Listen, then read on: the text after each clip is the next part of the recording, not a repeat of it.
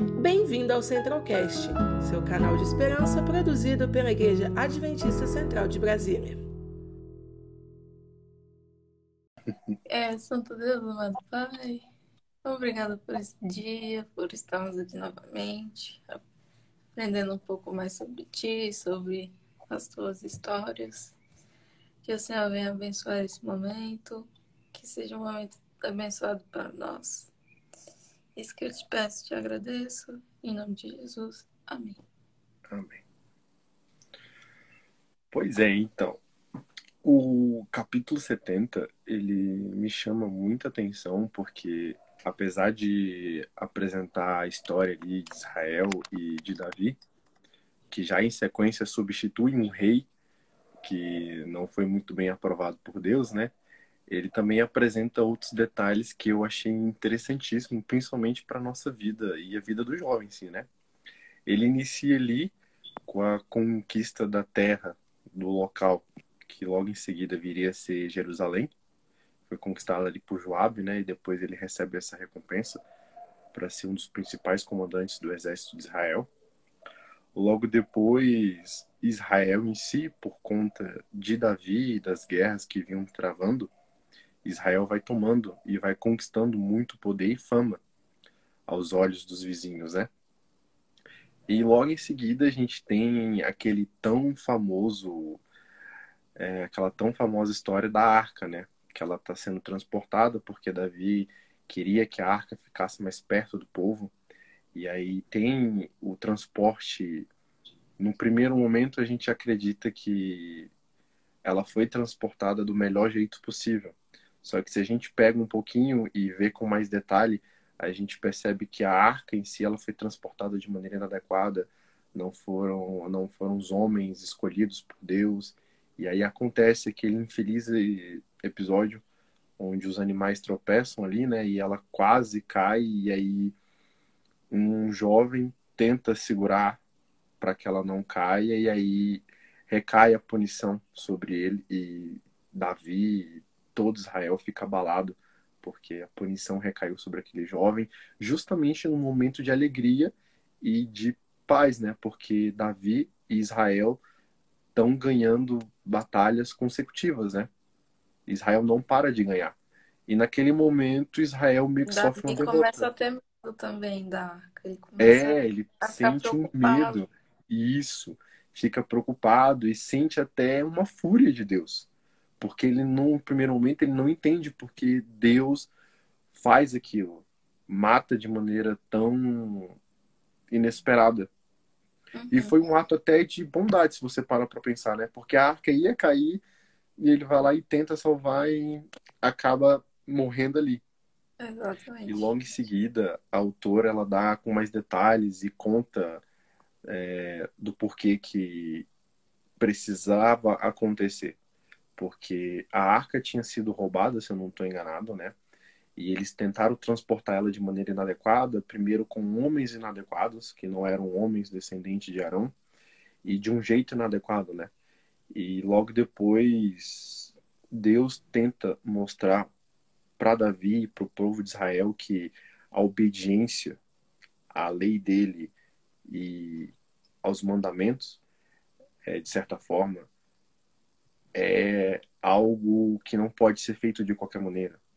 É mais ou menos aquela aquela frasezinha que toda mãe fala, né, pro filho: "Olha, não fala o nome de Deus em vão". Uhum. É para você ter reverência com ele e ter reverência com as coisas dele. Você não pode simplesmente fazer de qualquer jeito ou como muito acontece, né? Você vê uma criança correndo na, na casa de Deus, aí você fala, olha, reverência na casa de Deus, porque não é um lugar simplesmente que você entra de qualquer forma, né?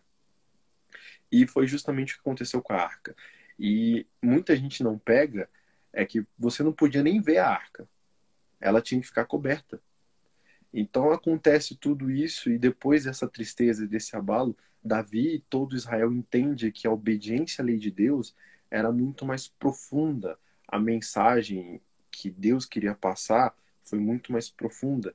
E a autora diz que e com aquela morte trágica daquele jovem, todo Israel entende que não é simplesmente de qualquer forma que devemos tratar o Senhor dos Exércitos, né?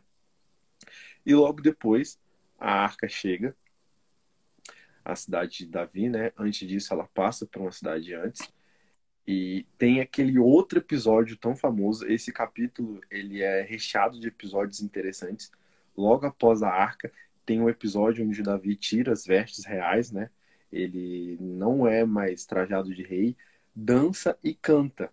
E aí, mais uma vez, entra um episódio que, a meu ver, para o jovem chama atenção. Que, para mim, é onde aparecem com mais clareza, onde a Bíblia apresenta com mais clareza que a dança era aprovada por Deus. Só que uma dança reverente, uma dança que exaltava o nome dele, uma dança que exaltava a Deus e não o próprio corpo. E aí a autora faz questão de dizer que hoje em dia algumas pessoas tentam usar essa passagem para dizer que a dança é aprovada, só que um tipo de dança, um dança onde, uma dança onde o nome de Deus é aprovado, né? E quando eu li pela primeira vez, eu confesso que saltou os meus olhos que eu falei, caramba, eu fui ensinado errado, porque eu sempre acreditei que a dança era proibida.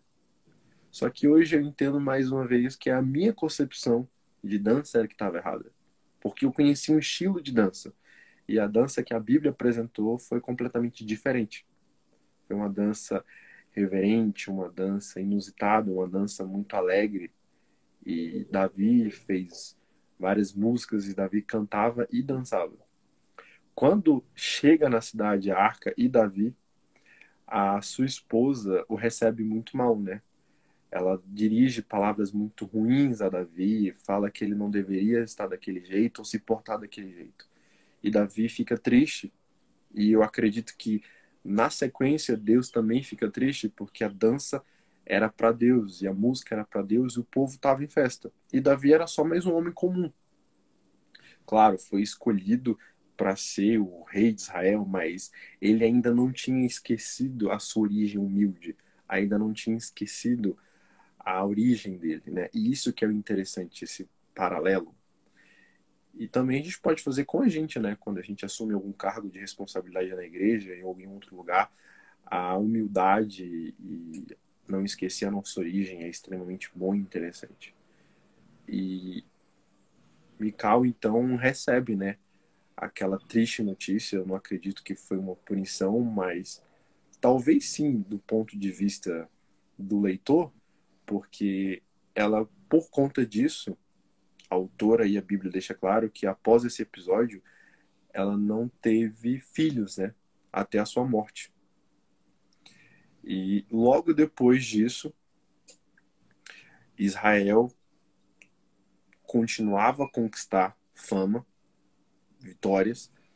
E um ponto interessante é que após esses dois episódios, o povo de Israel começa a ter um louvor mais adequado. A obediência do povo, por conta do seu próprio rei, como exemplo, começa a ficar mais parecido com o que Deus queria. Se a gente para para pensar, lembrando do, do deserto, onde o povo estava sendo disciplinado por conta da cultura que tinha trazido com os egípcios, e a partir de agora a gente consegue perceber um contato mais íntimo com o povo de Deus, do povo de Deus com o próprio Deus, a gente consegue perceber que após o evento da arca, esse contato meio que se aproximou mais. O povo ficou mais obediente, o povo ficou mais leal a Deus. E a partir daí tem um outro episódio, né, do qual Davi tem a ideia de fazer um palácio, um templo, né, por assim dizer. Ele primeiramente tem a ideia de fazer um palácio para si e logo após ele tem a ideia, pô, a arca tá só num templo e eu vou fazer um palácio para mim. Então ele tem a ideia, chama o profeta Natan e fala: "Olha, eu pensei em fazer um templo para Deus. E aí o profeta diz: é uma ideia muito boa, segue com teu pensamento. E logo em seguida, Deus, em visão, avisa Natan que não Davi iria fazer, mas sim um dos filhos, né? E aí muita gente, eu nessa época, quando li pela primeira vez, eu pensei, poxa, que paia, né? O sonho era dele, mas é passado para outra pessoa. Aí você para e pensa, lembra um pouquinho do discipulado, né? Às vezes você tem um sonho, mas não necessariamente você vai concretizar aquele sonho, mas sim alguém do qual estava ali com você, seguiu teus passos e viu o que você estava fazendo. Lembra muito essa ideia de discipulado, né? Que você pode começar algo, mas outra pessoa talvez termine. E o fato de você abrir mão demonstra também que você tem humildade, ser obediente para abdicar de algo. E Davi fez isso apesar de ter aquela explicação, né, porque Davi participou de várias guerras, tinha muito sangue nas mãos, ele não seria a pessoa adequada para fazer. E sim o filho dele, Salomão, que já seria um homem de paz. E o capítulo mesmo termina, a meu ver, com muita alegria no coração, porque no começo é, daquela profecia que tinha feito tinha sido feita a Abraão de que ele seria pai de muita gente, ele teria uma terra muito boa, se concretiza com Davi. Eles conquistam por completo toda a terra que tinha sido prometida a eles. A, o reino de Israel agora era temido, era obediente às leis de Deus, sabia e entendia o significado da lei de Deus. Era um povo que, pelo exemplo do seu próprio rei, reconhecia e entendia a sua posição. Eu gosto da passagem que quando a arca está entrando, eles não se referem a Davi, muito menos a qualquer um deles. Perguntam três vezes a quem é digna de adoração e eles falam três vezes ao Senhor dos Exércitos. Isso para mim demonstra que, pelo menos naquele período, Israel entendeu exatamente o significado de vai, que eu estou no comando. O caminho é meu. Eu guio os seus passos. E isso para mim foi interessante, porque e logo em seguida tem antes disso, né, tem até uma passagem de que um rei amonita morre e Davi manda mensagem prestando os pêsames, né, e é mal interpretado e depois tem outra guerra e Davi vence essa guerra porque Deus queria mostrar mais uma vez: você não precisa de ninguém. Mostrou o caráter do rei e daquele povo também, né? Mas Deus mostra: se você estiver comigo, se você for obediente à minha palavra, se você for fiel ao que eu falo e ter humildade no coração, todas as suas coisas serão acrescentadas. E foi o que aconteceu ali no comecinho do reinado de Davi, no comecinho do reinado de Israel, que, a meu ver, com todo respeito a Salomão, mas para mim foi um dos melhores reinados que Israel já teve, porque foi um rei humilde, obediente e leal, e sabia sua origem. Salomão já não, porque já vinha ali de uma origem mais diferente do pai. Mas ainda assim foi um rei sábio. Só que eu acredito que não como Davi ele foi tão humilde que mesmo quando já estava como rei, lembrou da aliança e da amizade que tinha com Jonatas e tentou procurar a família de Saul se ainda tinha alguém vivo e tinha um aleijado e trouxe ao palácio e ficou ali aos constantes cuidados de Davi e do palácio. Então, para mim, demonstra muita obediência, lealdade muitos mistérios, como a parte da música, porque até hoje me provoca o um mistério, porque até hoje eu fico tentando pensar que tipo de forma de dança seria agradável aos olhos de Deus hoje em dia. Que eu não consigo ter um parâmetro, me fico me perguntando se a gente monta um grupo aqui de dança e como seria aos olhos de Deus, aos olhos da, da igreja, né? Fica até uma perguntinha, será que a igreja aprovaria ou não? É, um grupo de dança como um grupo de louvor é tão facilmente aprovado, né? A gente pode até perguntar para o pastor Lucas aí, ou o Rômio que está aí na live, perguntar para ele como seria essa dança. A gente pode tentar ver a cultura aí, né? Mas, para mim, esse capítulo se resume em obediência, lealdade e humildade. Reverência também. Sim, reverência e um certo medo, né? Eu acredito que com esse episódio da, da arca, a gente põe em xeque aí aquela, aquela frase. Nunca se esqueça, Deus é o seu amigo, o seu salvador. Mas a função dele perante o universo é de mantenedor. Você não pode esquecer que ele é Deus, o Senhor, e você precisa da reverência que ele tem e a glória dele. Eu acredito que é, é meio complicado para a gente, né? Porque ele é o nosso melhor amigo, às vezes ele é a pessoa com que a gente fala de maneira tranquila, ou às vezes aquela na oração que você está muito cansado, ou com sono, você vai falando, falando, e acalma, acalma e acontece, você apaga e dorme, né? Quantas vezes a gente Nossa, já não eu já orou? Pois é, né? Tá orando ali, apaga e fala, dormindo. Deus. Pois é, fica com Deus, Deus, tamo junto e vai falando. A gente acaba esquecendo da reverência com ele, né?